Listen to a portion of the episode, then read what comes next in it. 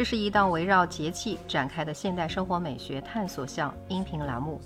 我们在杭州跟随二十四节气的时令流转，邂逅时节，也邂逅世界，认真生活，愉快聊天。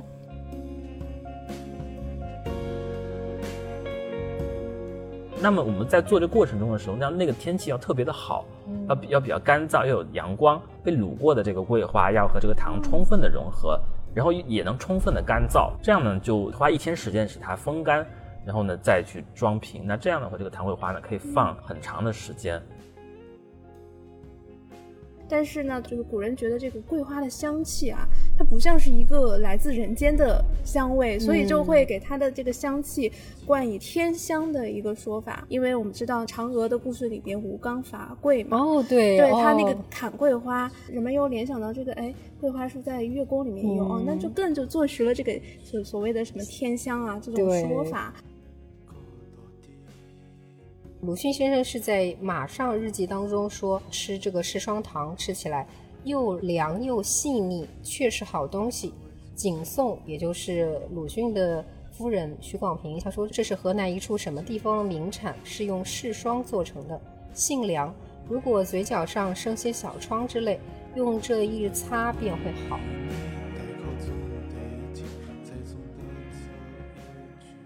大家好，我是在霜降前一天亲手采了桂花的 Sarah。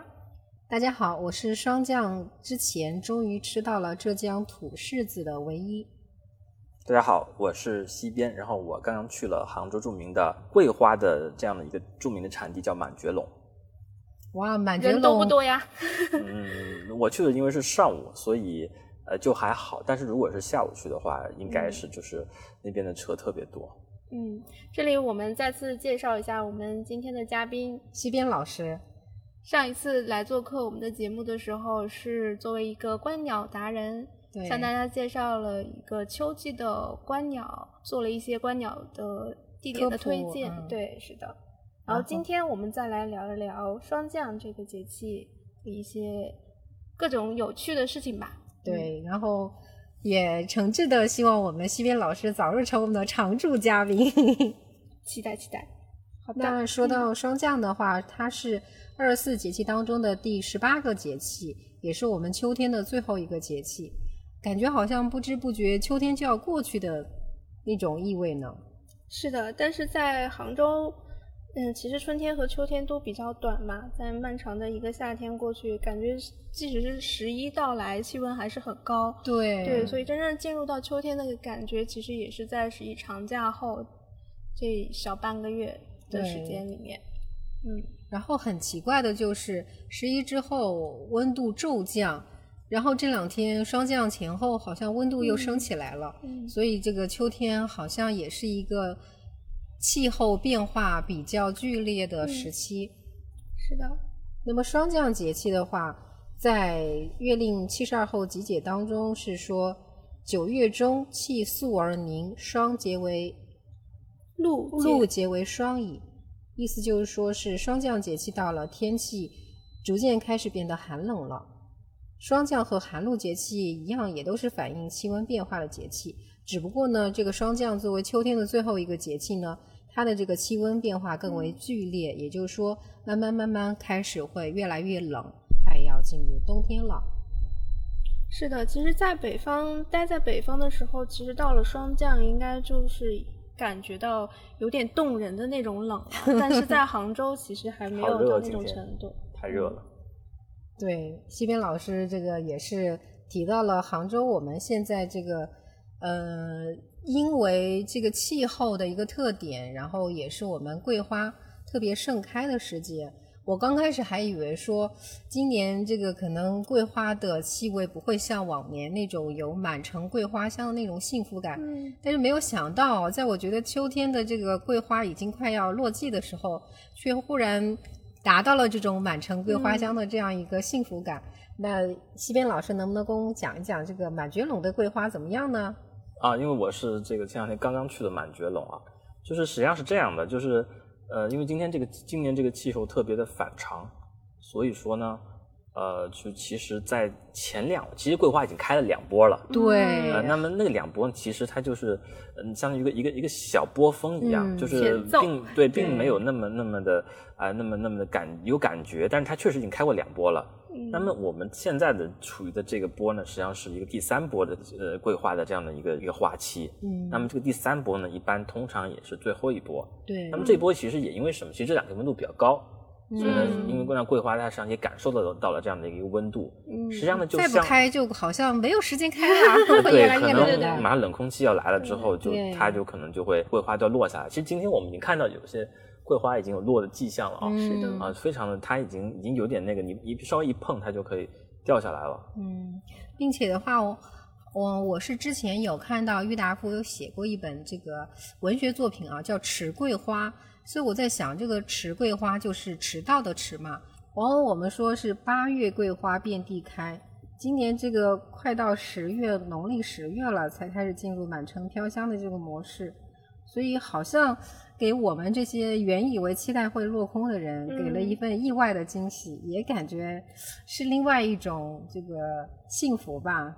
嗯，桂花总是虽迟但到了。对，每年都会有这样的桂花香。其实，在中国传统的历史中，就其实一直有这样的诗词在歌咏嘛。然后我印象比较深刻的就是宋之问的“桂子月中落，天香云外飘”。呃，这一句其实我觉得它就是有点像在描绘所谓的那个嫦娥在。呃，月宫里面，然后的一些就是他那个宫殿里面的那种想象吧，是比较浪漫，然后比较虚的那种描写。嗯，那这个里面桂子的话，我一度以为是桂花结的那个果。嗯，其实是这样的，唐宋，嗯，那这个很长的一个时代，那么桂子实际上就是指的是桂花的一个品种，叫桂子，它实际上是一个比较呃拟人化的一个一个手法。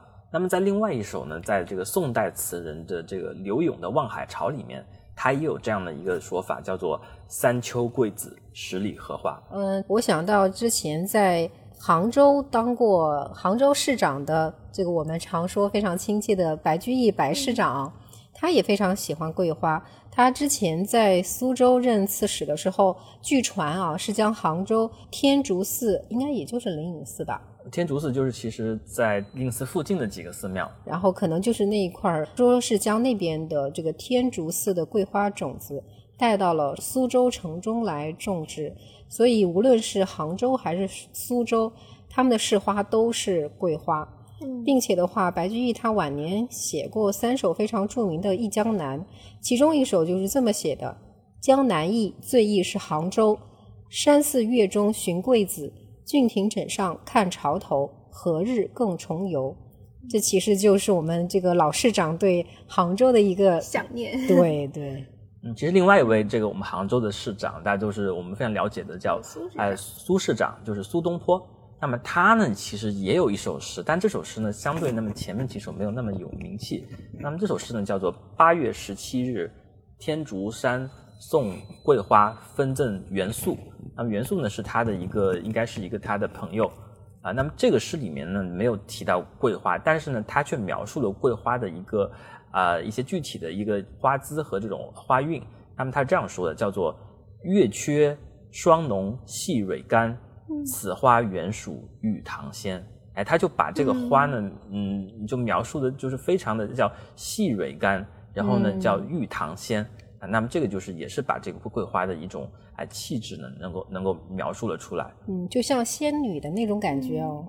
就是古诗里面这个桂花的意象，它都是好像是一种非常仙儿的一种对感觉，就是因为其实桂花它跟其他的花不一样，首先它不会跟春花去争艳，它开在大多数情况下开在秋天嘛。其次就是它的花型。它也没有多么的，就是惊奇啊，或者是令人觉得印象深刻，所以就是文人又格外喜欢这种就是不卷啊，就是不争宠的这种 这种低调的，对，就是会样子很低调，但是香气又特别对，然后就拿桂花的印象，其实是就是给它赋予了一个道德上比较好的一个寄托，但是呢，就是古人觉得这个桂花的香气啊，它不像是一个来自人间的香味，所以就会给给它的这个香气冠以这个天香的一个说法。因为我们知道那个嫦娥的故事里边吴刚伐桂嘛，哦对，对他那个砍桂花，所以说就是对，然后他们人们人们又联想到这个，哎，桂花树在月宫里面有，哦，那就更就坐实了这个所所谓的什么天香啊这种说法。但其实飘飘，对，其实我在查这个资料的时候，就是说这个月宫里面的桂。桂树啊，就是其实一开始也是模棱两可的，就是说这个，因为中国古代这个桂桂字，它指代的其实是两种，可以是两种植物，一种是樟科的桂桂树，就是我们所谓的那个桂皮。就是从那个上面剥啊，是月桂吗？就是对，其实它也就它也叫肉桂、月桂、玉桂。嗯，那么这种香料好像对，是的。然后还有一种就是桂花，桂花这个它是属于木犀嘛，就是它的学名是叫木犀。在很多时候，其实呃，文人在写诗啊，或者是在用典的时候，他有时候也傻傻分不清楚。所以说到逐渐到了嗯，逐渐到了宋元。时候其实才就是把这个所谓的禅宫里面这个吴刚伐的树，大家都渐渐的好像默认都变成了这个桂花树，是的。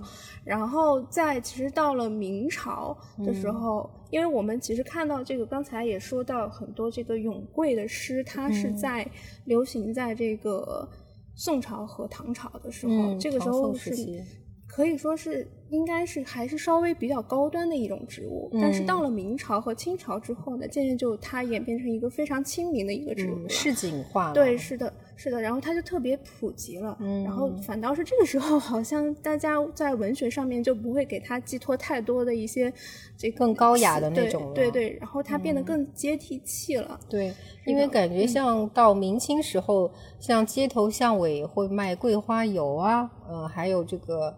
呃，桂花香呀，好像就嗯是一种特别呃生活化的一个场景的出现了。是的，是的。那包括其实现在我们在平时的这些甜点呀、糕点中啊，经常会吃到这些有带有桂花风味的小食品嘛。其实今天就是也特别开心啊，因为我刚才提到就是节目之前有提到说是去采了桂花，对，然后其实。啊，就是大家可以听一下这是什么声音。如果去过满觉陇的听众应该能猜到，就是这是一罐糖桂花。对，这是今年新产的哦。是的，是。其实其实这罐糖桂花就是西边老师给我们带的一个小礼物，也是将秋天的桂花的气息和味道留存住，然后在其他季节的时候都能够吃到。桂花，或者说想到秋天这份幸福的味道。其实要说起这个糖桂花呀，其实是咱们这个杭州的一个啊一个非常有特色的东西。因为你你出了杭州，嗯，它这个做法它就不一样了。呃，比如那这个糖桂花怎么做呢？呃，它的原料最重要的，其实你看啊，就跟糖和桂花以外，其实它还有隐藏的一个原料。哇，就是什么呢？就是那个青梅的那个那个青梅汁，或者叫梅卤。然后呢，这个梅卤呢，实际上是它要经过一个腌制的过程，就是要把这个桂花就是放在这个梅卤里面腌腌制一段时间。嗯嗯。然后呢，再把这个东西呢，就这桂花拿出来呢，在呃梅卤里面浸过之后，就浸过之后，然后呢再拿出来，再洗干净了，再跟这个糖融合在融合在一起。然后呢，那么我们在做这过程中的时候，那那个天气要特别的好，要要比较干燥，要有阳光。这样的话，那么当天呢，就这个呃被卤过的这个桂花要和这个糖充分的融合，然后也能充分的干燥，这样呢就就花一天时间使它风干，然后呢再去呃那个装瓶。那这样的话，这个糖桂花呢可以放很长的时间，就是我至少可以放一年多，据说是。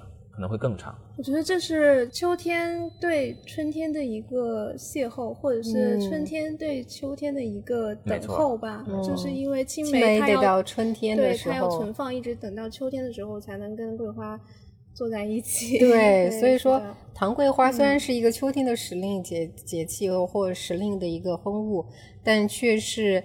蕴含了从春天到秋天的这样一个意外邂逅。是的，是的，就像我们的节目一样，不断的邂逅，呃，刚才听到西边老师说到跟青梅卤，这你说叫梅卤就好了。青啊梅卤的这种工艺呢，其实，呃，我也其实联想到就是做这种桂花类甜品，它的一些套路，嗯，好像都是需要加一些东西，让它把这个涩味和苦味去散掉的。嗯，对，所以的话。呃，Sarah 因为前期桂花开的特别盛的时候，或者说特别香的时候，她忍不住去采了好多桂花。对我发现它是苦的，就这一点其实真的给人很大的反差。对，当 Sarah 说出这个结论的时候，我一点都不相信。然后她说：“不信你试试。”哇，果然同呃听众朋友们也可以试试看，尝一下桂花的味道是不是真的是甜的呢？希望到时候可以在。留言区给我们反馈一下你尝桂花之后的味道哦。不可能是呃，其实是这个，其实很很正常的，因为它在处于一个鲜花的状态中，嗯，它实际上就呃里面会有一些呃一些一些这种碱性物质，或者是一些可能一些一些等等一些化学物质，它就是有这个味道的。其实很多花都是都是一样的，但一般来说就是在杭州的话，一般这个季节他们要会先制成这个桂花干。很多地方就要把它在那个风干了之后，嗯，呃，变成桂花干。那么做出这样的这个过程中呢，然后后来呢，再把它放在一些一些食材里面，嗯，那这个叫桂呃干桂花，但这个一般也在满觉陇那边会会经常的售卖。嗯，那我们刚刚提到这个糖桂花，你知道怎么去吃这个糖桂花吗？哦，咱们咱们杭州另外一种就是食物叫做藕粉。哦，那么这个时候呢，你就是把这个藕粉冲泡好了。然后呢，哎，放点糖桂花，就是酸酸甜甜糯糯的这种感觉就出来了。嗯，所以说，那么这样一道一道一道风味，实际上会有几种那个，呃呃，这种哎，有有梅，对不对？有杭州的这个梅，杭州的桂花，还有杭州的荷花，所以你能吃到这个三种，春天、夏天和秋天的香。然后，如果你能够再放一些现在这个时令的这个。板栗就是栗栗子进去，那么这个就能做出杭州的另外一种就是特别有名的，就是这种小甜品，叫做呃桂花呃栗子羹。哇啊！那么这个实际上呢，就是被被哪一个作家呢？叫梁实秋。梁实秋曾在民国的时候，曾经那个那个呃，在在这个西在西湖旁边的一个一个一个小店里面，曾经品尝过这一道菜。然后呢，甚至这个徐志摩。他也也会也会吃，也也特别喜欢吃这个这个桂花栗子羹，这个是这几位这个民国的文人特别喜欢吃的东西。好像现在没有特别多见哎，这呃，因为这个做做法很麻烦，哦，就你想想要把这个这个新鲜的板栗要把它切下来，然后再用这个去慢慢慢呃不用磨粉，就直接在里面煮一般。哦，当然现在有的时候为了那个省事，他们有些商家是把那个栗子粉放进去，但是。你你你如果吃的吃的话，就会感觉你还是用鲜板栗吃的比较有那个那个那个感觉，就是更传统的那种那种古古早味的口感。嗯啊，我感觉好像每个阶段好像都会实行一种风物美食吧，就是当时可能就是一个也是像一一道风，或者说是当时流行的一个。那个甜品，这让我想到啥呢？就现在特别流行的桂花拿铁，是也需要可能一个就是重量级的文人好好把它写一下，然后再过个几十年，大家翻出来说，哦，原来还有桂花味的咖啡。但是不得不说，目前我没有喝到特别好的桂花拿铁，好像很多都是桂花的那个糖浆，然后和那个咖啡融在一起。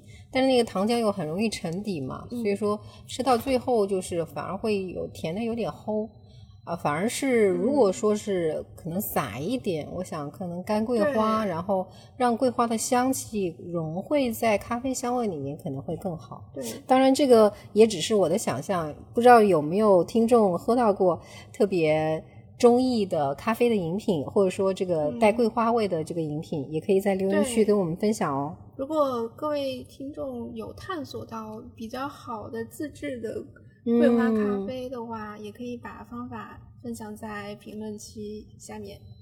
呃，说到这个苏州的和桂花相关的这个饮品呢，我想到可能在要再更冷一点，就是苏州会有一个桂花冬酿，它是一个酒啊，也是。酸酸甜甜，据说比较可口。我记得第一次碰到 Sarah 的时候，当时好像就喝了一点点那个桂花冬酿。哦，那个也是我一个不成熟的尝试吧。嗯，肯定是在苏州喝到的，应该会更地道一些。嗯，要说要提到苏州的话呢，其实苏州人做这个类似糖桂花，它实际上是把。直接把那个梅卤呢里面，嗯，直接把这个桂花，呃，这个糖糖桂花，就糖就是桂花那个和糖放在一块的东西放进去，它是一个一个液体。哦，是液体。对，是液体。当嗯，就是这个东西，你像做菜的时候呢，嗯，你放进去，就是又又甜甜又有酸酸的味道就都出来了。还有桂花的香味。对，像我们这个糖桂花其实也是一样的，就你既可以放到甜品里面。呃，作为一个甜品的那个润色，嗯，也可以做菜的时候，你就你就可以不用加那么多醋了，就直接把那个呃这个酸酸甜甜的加进去，最后就就它反馈来的这个味道，嗯，就实际上就有，因为梅子实际上在我们古代时候，在醋没有发明之前，就是一个一个一个代替一个酸味剂，酸味剂，对对对，就是大概是这样的一个东西。就还有一道菜跟这个桂花有关的，就是桂花蜜藕，那么就是对糯米藕，就是在藕里面塞塞上那个呃糯米。然后他把它蒸熟了之后，然后上面撒上了那个白糖和那个桂花干在这个桂花在一起的那样一种呃这样的一种食物。一般来说，这个在江南各地都非常的常见。对我好像在南京有吃到过，好像江苏那边也是比较，江浙好像都比较流行吃糖桂花。是的，好像桂花糯米藕确实是来到江南之后非常典型的一道风味哈。而且就是除了这个，我记得去那个南京有那个南京大排档，嗯，然后它里面有很多这个什么小的这种甜品，嗯，就中式甜品里面，它无论是什么，它都会在上面点缀一点干桂花。哎呀，所以说到桂花，好像就是南方的一个意象代表。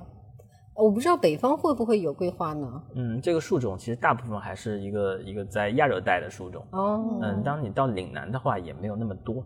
哎，主要还是一个一个江南的这样的一个意象。我忽然想起来，还有一个桂花很多的地方，桂林。嗯，他们叫桂树成林嘛？难道他们肉桂吗？还是是的，是的，桂树成林的桂确实是肉桂的桂。哦，明白了。就是在做节目之前，我也有这样一个疑问，是吧？因为我觉得，如果它真的是桂树成林的话，它应该成为就是。作为一个山水甲天下的一个旅游城市，它肯定会把它也作为一个就是噱头。对，但是好像没有。对，我再去查的话，发现它其实是桂皮成林。对，好像是 那边的那个香料会特别多，好像是。是的。嗯，好了，又解了一个我的疑惑。嗯，其实说到这个南方北方的晚秋，嗯，对，其实印象。另一个比较深刻的印象就是柿子，然后这个在南方北方其实都很普遍。对，但是我很长时间以来都会觉得柿子是北方的食物，但是我在。却是在杭州吃了最多的柿子，这也是很奇怪的，或者说也是很有意思的。是的，今年确实我们一位可爱的嘉宾，对小林，对他送了我们一些就是在他老家种的、亲手摘的柿子给我们，还有就是做成了那个柿饼的。对我们也是，呃，也是我这两年吃到最好吃的柿子。它是因为是自己家种的那种土柿子嘛，然后。呃，是很小巧，像一个小灯笼一样的。分两种，一种是已经晒干了的这个呃这个柿干，还有一个就是那个柿果。但是两个都很好吃。那说到柿子的话，其实我看到有一个中国柿子地图哦，可以说从南到北都有，像河南、河北、山西、北京、陕西、山东、江苏、甘肃、云南、四川、广西。湖北、广东、浙江、福建、安徽和江西都有，我相信应该覆盖了差不多我们大半个中国。对 我们听听众群里面，应该所有所有人的家乡里面，可能都能找到这个食物了吧？对，所以我也觉得说，应该是很多人会吃过柿子，或者说有吃柿子的经历。那我想请大家猜一猜，这个中国柿子目前啊，或者说这两年以来产量最。多的，或者说哪个地方是我们这个柿子产量最大的一个省呢？省份？我猜是不是陕西啊？因为我看那个《长安十 二时辰》，那个张小敬吃那个火晶柿子，哎呀，真的是馋到我了。然后，然后那一年之后就带火了那个富平的柿子嘛，对，富平就对，经常会在街头看到有卖那个柿子，他就说是那个富叫做什么富平的流星柿，对，对对对，是吗？说的我咽了个口水。那西边老师你觉得呢？嗯，我觉得应该也是北方吧。呃，那我揭晓答案吧，其实是广西。嗯，那么从这个数据来看的话，呃，这个二零一九年可以说这个柿子的产量，广西达到了一百一十点六万吨，那么遥遥领先，排名第二的是河南，它的柿子产量是四十六点四，那相当于是。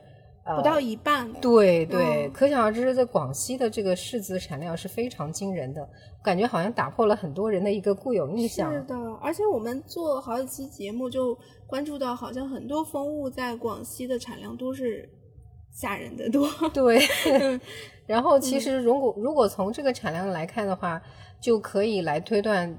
呃，全国每三个柿子当中就有一个是来自广西的。嗯，呃，广西的柿子主产区是恭城、平乐和阳朔县。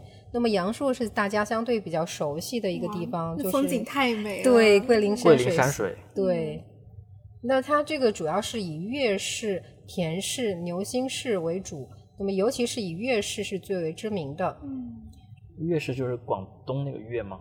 嗯，它是月亮的月啊，月亮的月啊。对，那么月柿的话，它是柿如其名，就是它的新鲜的柿子是圆滚滚的，然后柿饼做的也和那个圆月是一样的。那它为什么不叫太阳 柿？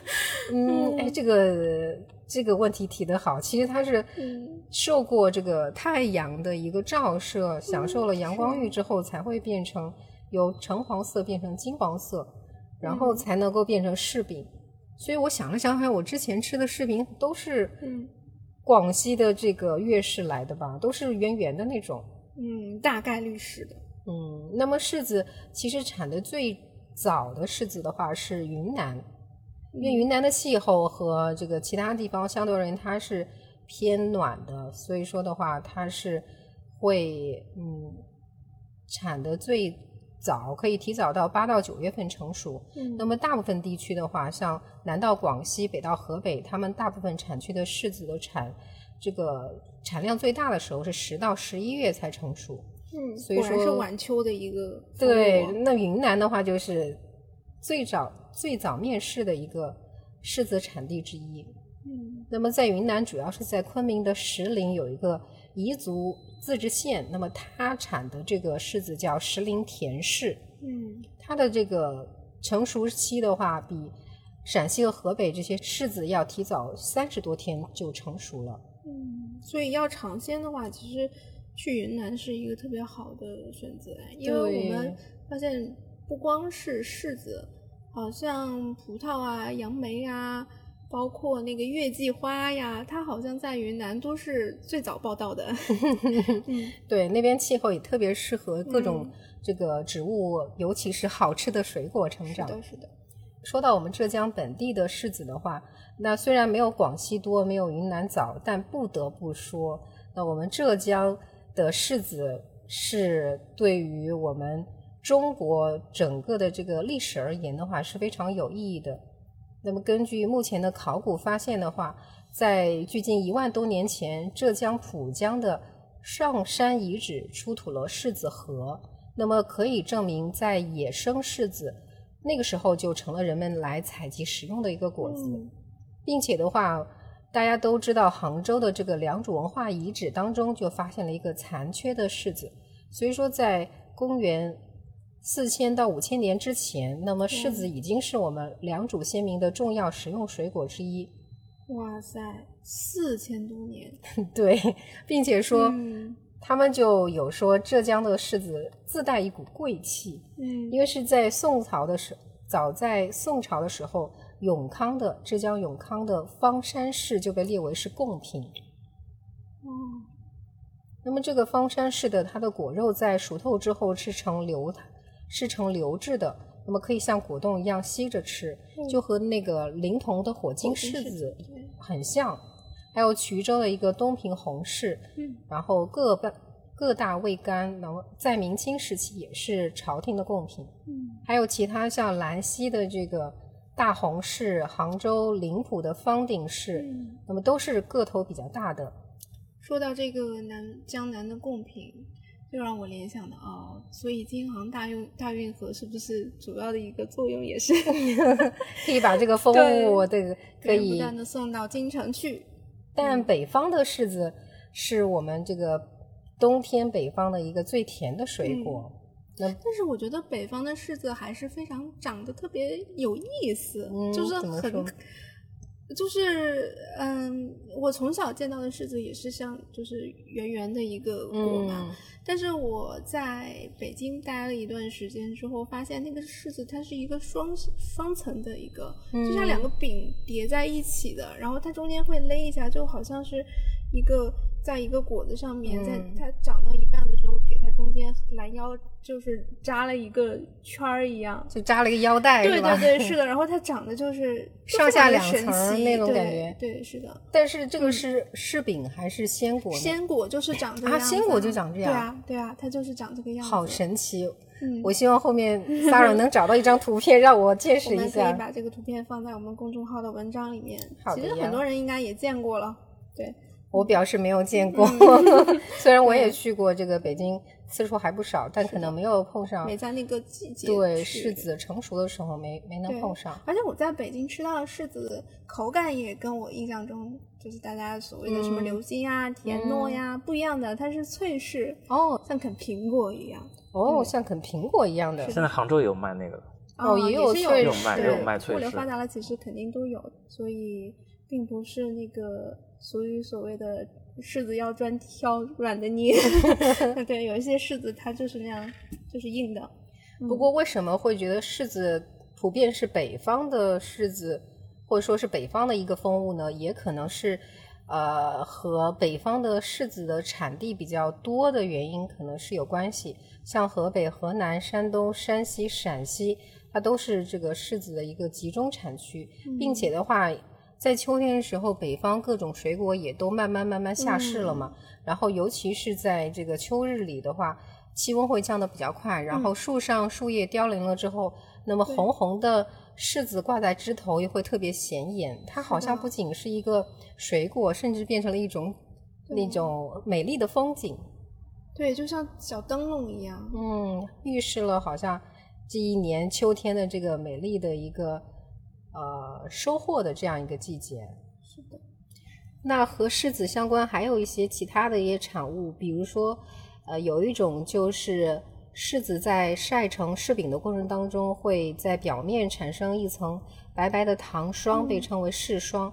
如果说将这个柿霜收集加工，就可以做成柿霜糖。那么这个制作技艺也是河南省非物质文化遗产，并且哦还曾经得到过鲁迅先生的赞美。他说啥？鲁迅先生是在《马上日记》当中说，就说吃这个柿霜糖吃起来又凉又细腻，确是好东西。景颂，也就是鲁迅的夫人许广平，他说这是这是河南一处什么地方的名产，是用柿霜做成的，性凉。如果嘴角上生些小疮之类，用这一擦便会好。哦，所以这个好像和柿子的一个呃，我们常说柿子它是凉性的，好像也是有关系，并且这里也提醒大家，就是说柿子虽然好吃，但是不要贪杯哦，就是不要一下子吃太多，因为呃，新鲜的柿子它会有一些鞣酸在里面，那如果说吃了太多，可能会和胃里面的一些这个酸的这个胃液，呃，产生反应，会变成这个柿结石。如果吃的多的话，会引起这个肠胃不适；重度的话，可能会发生肠梗阻等等。嗯，还有一些说法就是空腹不要吃柿子。嗯对，还还见过，就是因为都是秋天了嘛，然后大家也会吃螃蟹，说这个柿嗯子和螃蟹在一起，海鲜都不能在一块儿。吃。哦，是这样，所以大家一定要注意。好像是说藏民会用自制的青稞酒来发酵柿子。嗯，那我想的话，可能其他地方应该也会有吧。就你你刚刚说这个呃柿子酒，那那我觉得就是我们在杭州啊，嗯就会这个那个桂花嘛落下来，啊就会跟桂桂花跟酒酒泡在一起。嗯还呃，就是只用桂花这种高度酒的这种做法是有的。还有一种，就你说那个酒酿是低度酒，对，嗯桂花冬酿就是好像苏州那边是特别流行。好，那柿子的话，其实还有很多很多哦。那我们这次就先聊到这里，嗯也希望大家、可呃可以以在评论区展开讨论。对，也祝大家事事如意哦。啊，对，刚好提到这一点，就是嗯事事如意呢，就是咱们这个柿子呢，一个在绘画中特别常见的意象。嗯比如说我们的著名名的画家齐白石先生，他喜欢特别爱画柿子，哦因为他就是像你你画，而且他特别喜欢画那种方的柿子，嗯而且他把这个东西，齐白石这个柿子，就是嗯，你实际上是一个一个赠礼的一个非常好的一个意象。啊比如说你画一幅柿子给别人，就是万事如意、嗯事事如意这样的一个意象。那么其中在有一部电影，就是咱们台湾的这个哎、叫王彤导演曾经拍过一个片子叫《红红柿柿子子》，嗯那么这个里面就刚好提到了一个就是齐白石的这样一个画作，就画的画的这样一幅嗯红柿子的一个意象。哦啊，那么实际上呢，就就是一个他们从大陆带到台湾的这样的一个一幅齐白石的画。嗯，这是一个很关键的一个情节，或者说这样一个这个风物的一个情境在里面，也很推荐大家可以看看王彤导演的这部电影，啊、非常有名气，也值得大家一看。好，那我们霜降节气还有一个三候，那么我们来看看霜降的这个三候有哪些呢？这三候分别是：一候豺乃祭寿，豺是豺狼的豺呀；二候草木黄落，三候蛰虫咸伏。好像都字面上非常好理解啊，嗯就是一些嗯动物啊、生物啊、植物啊的一些这个变化和状嗯态，它的一些活动。面对越来越冷的气候，那么嗯豺狼开始大量捕获猎物，准备呃冬天的一个粮食了。草木也开始慢慢变黄，然后呃掉落。等到那个虫子也开始冬眠的时候呢，可能我们冬天慢慢就要来了。是的，别说这个草木黄落，我觉得一到秋天，我头发都开始掉了。天哪，这个话题提起来好伤心。我也觉得我最近脱发好严重，感觉要秃了。可能也是换季的原因吧，各种身嗯体上的不适应就出来了啊。除了这个掉头发，可能是部分也是因为工作压力大啊，还有就是出现一些秋燥的症状。，对，嗯，所以我忽然想到之前我不是头发掉的特别厉害嘛，然后我就有点担心。然后我那个我妈妈就安慰我说：“没事没事，你看外面树叶都掉叶子，那人和动物、人和这个植物是一样的，我们也要掉头发，也准备开始长新的头发了。”嗯，那说到秋燥，今年好像这个气候也是特别特殊。今年杭州真的是有史以来我感觉雨水特别少的时候。对然后前面仨人就说：“哇，今年是我最喜欢的秋天，因为雨水特别少。”对，就 是因为它太像北方的秋天了。我作为嗯一个北方人，还是觉得哇，好开心，就是就是那种北方的秋熟悉的感觉，对。但是嗯对于我，感觉是一个特别干燥的这个、嗯呃时节。为了缓解这种干燥，我今年吃了有史以来最多的柚子。哦，所以说，其实我们发现，在秋季，不光是刚才提到的柿子也好，桂花也好，嗯还有柚子。对，嗯今年大家有吃到喜欢的柚子吗？你们吃的柚子是什么样的？对，我们这里就不展开啦。哎嗯，Sarah 你今年有嗯吃吗？我吃，我吃那个葡萄柚很好哦，你吃葡萄柚，就是现在葡萄柚是柚子吗？不是？对，它跟柚子是两个品种，虽然叫就是它葡萄柚对葡萄柚，但是它好像就是完全不同的属种吧？嗯，所以你这是乱入。对我 乱入，然后剪掉。那我那边老师呢我刚才也也乱入一下，就说到葡萄嘛，对吧？嗯因为刚好这个十月份这个季节又是什么呢？咱们熟悉的这个葡萄，就是这个葡萄干，特别是吐鲁番的葡萄干，往往就是在这个十月份的中旬上市。嗯。就如果你们现在大家想要吃到最新鲜的这个吐鲁番的葡萄干，嗯，咱们什么时候买呢？一般差不多就这个时候，嗯。啊，呃，就在那个新疆的各大市场呢，啊，就能买到比较呃，就是嗯新鲜刚刚就上市的葡萄干，所以是呃，大家可以嗯这个时候以后大家十月份的时候关注一下。对，关键词以后。对，啊，今年今年可能因为这个疫情期间，可能可能这个呃，快递物流不太方便啊。物流不太方便。不过说到这个秋天的话，我不知道西边老师今年秋天吃了哪些水果呢？嗯，秋天的话，对我来说是我呃特别喜欢吃苹果。哦，苹果好像也是秋天，正好是这个最新采摘的季节哦。因为苹果往往是什么哪儿呢？是这个华北地区，嗯，咱们可以从山东省啊，烟台苹果，对呀、然后嗯，陕西省呀、甘肃省呀，嗯对，因为呃陕西省那边还有嗯，在比如说在洛川呀、在咸阳呀，然后嗯，在甘肃省，比如说是天水呀，嗯都有很多，还有还有平凉和和晋宁那边那那个几个地方都是产很好苹果的地方。个人比较喜欢就是吃呃呃，一般呢有几种，一种呢是就是这个这个红富士的苹果，它比较脆的那种类型。哦，红富士还有一种呢是那个在甘肃的天水用产的一种叫做花牛苹果。花牛苹果是我们本土的吗？我感觉好像像它好像是一是一种杂交的种，哦，是一种好像是香蕉苹果，然后又和另外一种杂交的一种品种，嗯就是有长得很像蛇果，对但是它它是一个一个一个我们好像是一个就是嗯、一个独一个比较独特的一个地方品种，你可以这么认为。嗯就是它，因为你最后只是用勺子去崴这，是因为它那个太粉了，那个时候，对对，很哎，粉的就特别好吃。嗯，嗯，哦，对对，还有一个我想起来，就是这个梨，哦，啊对，秋秋天吃梨，是一个润燥的很好的一个水果。但是很遗憾，今年秋天我没有吃到梨。嗯因为每年的秋天的时候，因为我以前特别爱吃一种梨种，就是那个库尔勒香梨，哦，对对对库尔勒香梨，它它也是长得其貌不扬，就很小、小个儿，但是吃起来特别的甜，特别的水。对，但是不得不说，每次香梨我都是冬天吃到的。但它其实秋天很能放的一个它很能放，因为梨的话，它是你可以放先放冷库里面放一段时间，嗯。然后它可以存很长时间。嗯，然后一般来说，咱们都是一般上刚上市就是十这个十月左右，但是如果你你你一般呃运过来运过来又得花一段时间，嗯哎是这样，哇，秋天真的是一个吃水果、瓜果飘香的季节。哎呀是，的，即使到了晚秋，我们还是有这么多好吃的。，对，好舍不得秋天，我不想过冬天，太冷了。主要是杭州的冬天比较冷。那我们差不多啦，嗯，那就是下一期是立冬了吧？，对，好，那我们冬天再见吧。再见。